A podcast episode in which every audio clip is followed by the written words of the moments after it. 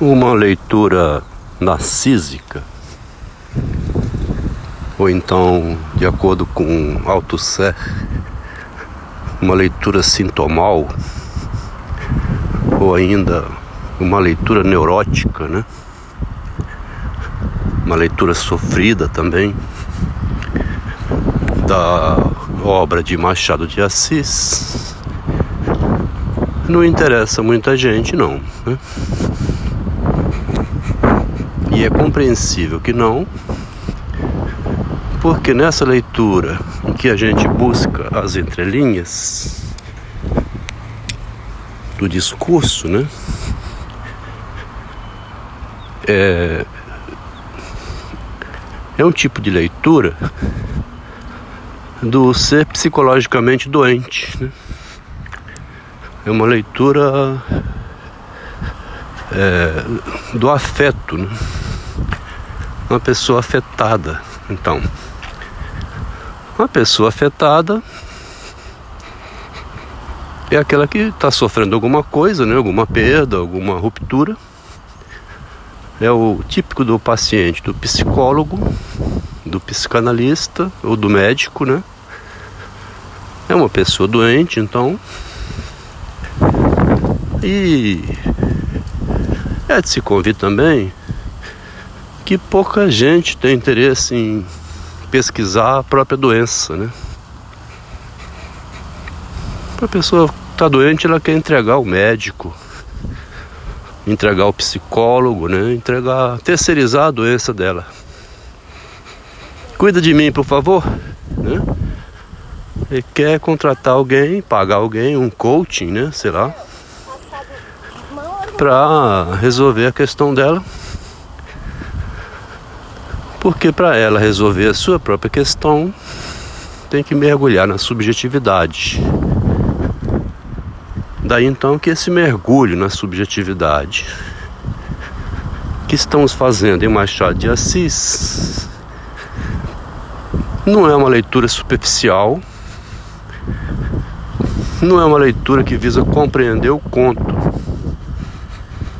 o conto compreende o estudante que vai fazer Enem, vestibular, redação. É a pessoa comum, né? Como nós já fomos. Eu já fui. Já li Dom Casmurro. Já tinha lido Memórias Póstumas, Brás Cubas, é, Quincas Borba, a trilogia, né? Famosa. Assim como eu tinha lido muitos outros livros e jogado de lado, porque eu não via no livro uma pesquisa da subjetividade. A pessoa que vai fazer no Machado de Assis uma pesquisa da subjetividade, aí sim, aí vai encontrar ali isso que nós estamos encontrando a neurose do autor. Né? O Machado escreve a neurose dele, o narcisismo dele, a vaidade dele, a doença dele, né? o sofrimento existencial, que ele diz lá no início. A vida é uma ponte. Tem uma ponta de cá e uma ponta de lá. E no meio é puro sofrimento fala isso com 19 anos de idade. A vida é a ponte do rio Rubicon. Você é sempre assaltado por salteadores, né? Que pegam de surpresa no meio do caminho e levam embora a sua sacola, os seus pertences. É uma doença que vem, né? É uma perda grande que vai, é um filho que morre, a mãe que morre. E você vai morrer um dia, né? Enquanto não morre, tem que seguir adiante. Então, esse modo neurótico né, de viver, que o Machado foi exímio em escrever, mas sem ser objetivo igual o Freud, né? Ele sempre foi alusivo demais ele não diz que ele faz isso, Ele só diz isso lá no final, que ele escreve como terapia, né? Para tratar a doença, versos para tratar a doença, ele escreve. Ah, Mário, tem que lembrar até o nome. Ele já havia escrito no espelho que gasta duas a três horas por dia para retocar o cabelo dele, né? Tomar conta da, da obra dele, que é o brinco dele, né? Os enfeites de Machado de Assis são seus contos, seus livros, a sua poética, né?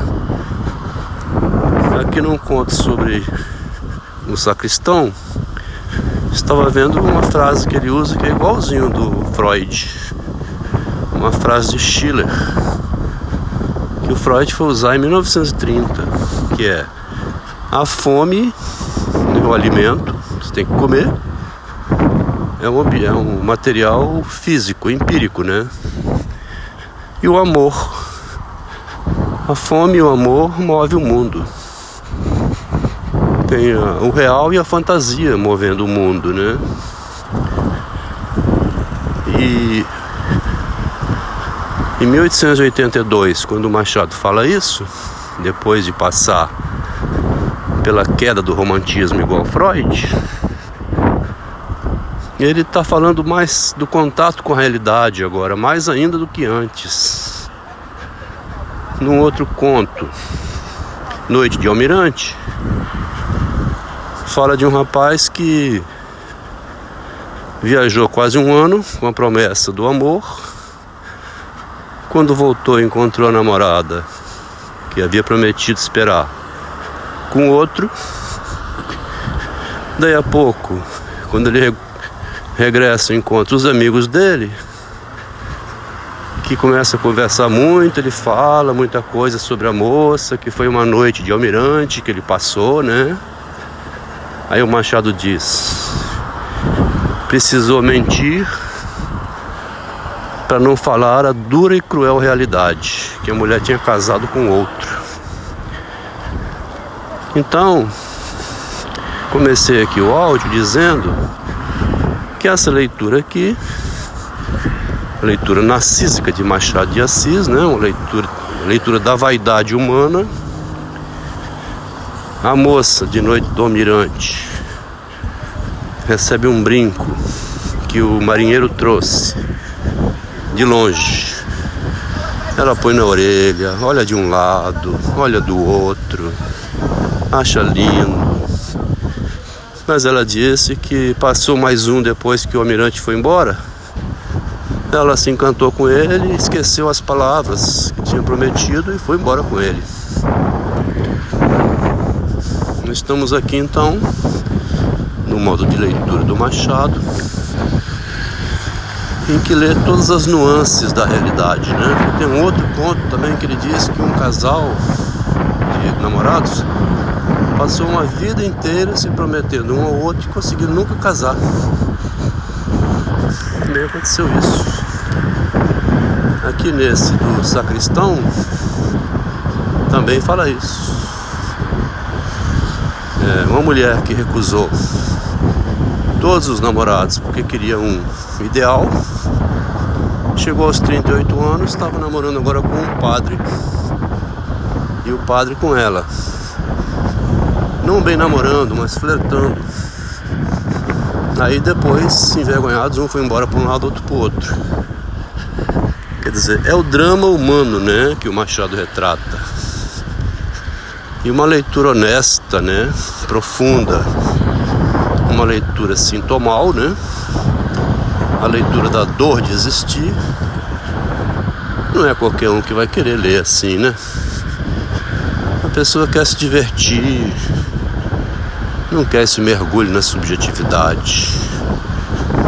Esse mergulho ela só vai fazer quando ela tiver que se salvar por si mesma deixar de ir a psicólogo, a médico, ao padre, deixar de reclamar da vida e passar a interpretar por si mesma o percurso da vida dela, como é radical problema do viver, né? Como é medroso, né? Como é terrível, preocupante a questão da vida, porque ela é muito volátil, né? Muito instável. E o Machado viu ontem numa carta de um tal de senhor S. Ponto, justamente falando isso. Novinho lá em 62, ele dizendo: Eu não acredito na humanidade, né? A humanidade não merece crédito. O ser humano não merece ser acreditado. E no conto Miss Dollar, justamente vai entrar o amor ao cachorro, né? A família do rapaz é uma família de cãos com nome de personagens famosos. Em 1870, quer dizer, o Machado de Assis já estava ali preparando o cachorro Quincas Borba, né? O filósofo canino, a filosofia do humanitismo.